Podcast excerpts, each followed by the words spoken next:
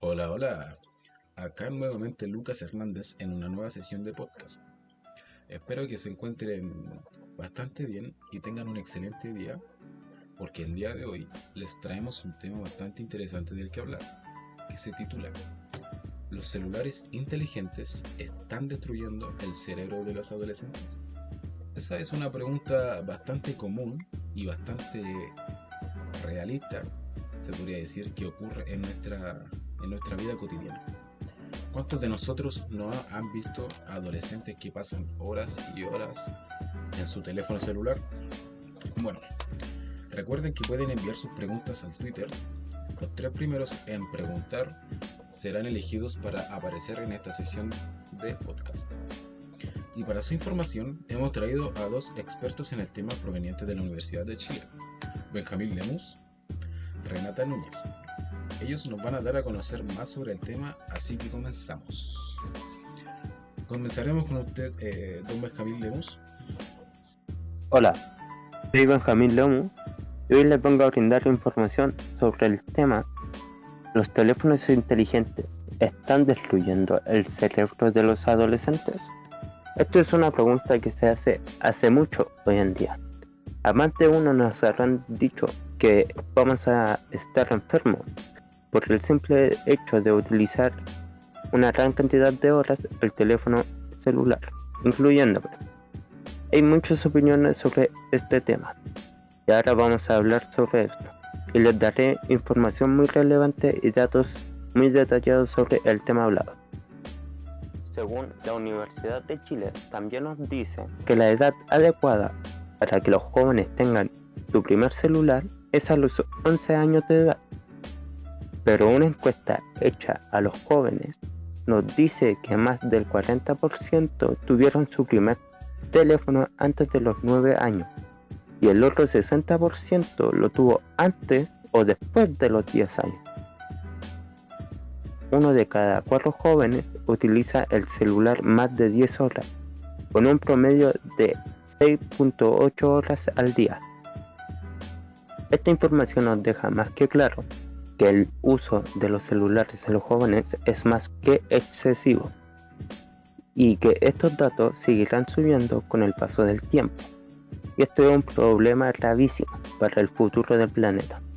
Pero claro, todo lo que tiene que ver con los teléfonos celulares. No es todo negativo. Y hay muchas cosas positivas sobre los teléfonos. Esto nos ayuda en gran parte a las personas que utilizan muchísimas cosas. Por ejemplo, hay muchas cosas positivas sobre los teléfonos. Esto nos ayuda en gran parte a las personas que lo utilizan en muchísimas instancias. Por ejemplo, nos sirve para hallar información sobre cualquier tema al instante y súper fácil de encontrar. También nos ayuda al cerebro para mejorar la capacidad de retener la información buscada. También nos puede servir para comunicarnos con familiares o amigos. Investigaciones detallan que debido a los cambios neurobiológicos y hormonales en su cerebro, los adolescentes sienten la necesidad de pertenecer y ser respetados y admirados, especialmente a través de las redes sociales o cualquier método online. Algunas de las causas de los problemas por los celulares son la inestabilidad social de las personas y por eso se refugian en los teléfonos y así llevar una vida mejor y más entretenida.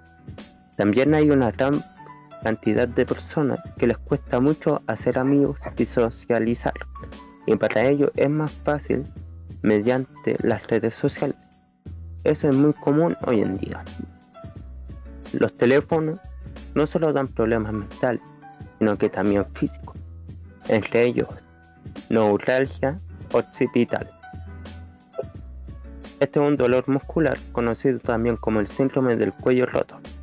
Produce, se produce por la mal postura a la hora de usar los teléfonos dolor y rigidez en manos y dedos, dificultades para respirar en dichas ocasiones y cansancio en la vista. Estos son algunos de los problemas más comunes al momento de utilizar el teléfono celular. Muchas gracias por su información, don Benjamín Lemos. Y más que nada quisiera saber su, su punto de vista. ¿Realmente el celular está dañando el cerebro de los eh, adolescentes? Pero quiero ver por el ámbito medicinal. Fuera tan amable de explicarme, por favor. Desde mi punto de vista, me he planteado que el uso del móvil favorece la depresión, la ansiedad y el, aislamiento social en los adolescentes. Sin embargo, no he podido confirmar bien la relación causal de esas correlaciones. Y todavía muchas investigaciones reconocen el no saber cómo afectar el desarrollo cerebral y, y el comportamiento. En cuanto a daños cerebrales, hay una gran preocupación sobre el riesgo de salud, ya que los teléfonos celulares centran una, radiación que emite. Los teléfonos liberan energía de radiofrecuencias u ondas de radio que pueden ser absorbidas por, por los tejidos corporales, lo cual puede llegar a provocar cáncer cerebral, daño a los nervios y varios tipos de tumores alrededor del cuerpo. ¿Es preocupante? Pues la verdad es que sí. Perfecto, don Benjamín Lemos. Eh, gracias por informarnos y darnos su punto de vista. Dicho esto, pasaremos a las preguntas que nos han enviado por Twitter. Eh, ya tenemos seleccionadas las tres preguntas y para ello nos va a responder esa pregunta la va a responder nuestra invitada Renata Núñez. Hola, yo soy Renata Núñez, vengo de la Universidad de Chile y yo soy la que va a responder las preguntas de Twitter. Pasamos con la primera pregunta y dice así. Rubén 2611 pregunta. ¿Cuántas horas de uso del teléfono celular es lo recomendado por expertos y cuántas horas provocaría daños por así decirlo? Recomiendan que los niños no usen pantalla hasta los dos años. La Organización Mundial de la Salud ha publicado recomendaciones sobre el tiempo que los niños pequeños pueden pasar viendo la televisión o jugando con un celular. Por lo general se dice que los niños de 2 a 8 años aproximadamente deberían estar no más de una o dos horas en el celular, ya que las personas que pasan mucho frente al teléfono experimentan cambios de humor, palpitaciones, ansiedad, irritabilidad y depresión. También el uso excesivo del celular provoca falta de concentración y un bajo rendimiento en el trabajo.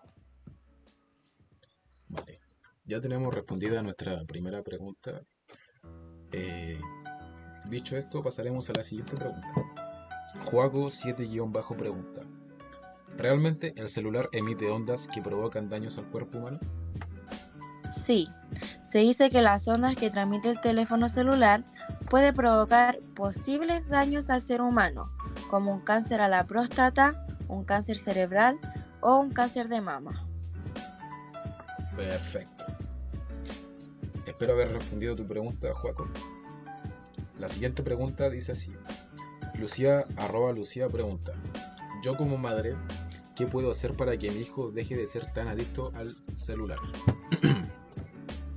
Primero que todo, elegir un día adecuado, así será más fácil que darle el celular a tu hijo, ya que será el día en que van a salir juntos a la calle, a distraerse o a conocer lugares nuevos.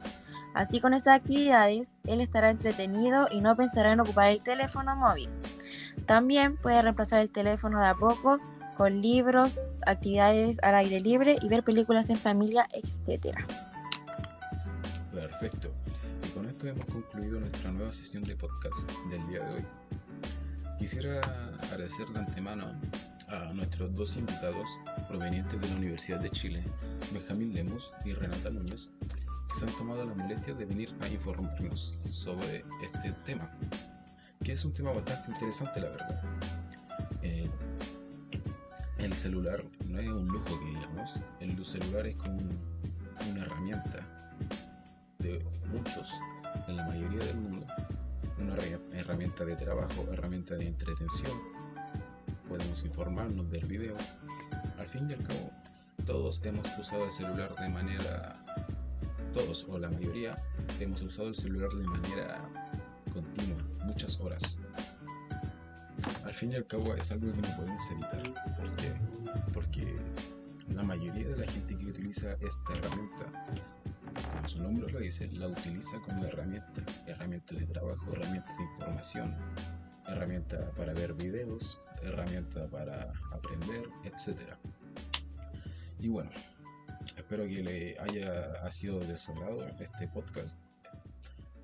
Nos vemos en el próximo podcast. Chao, chao.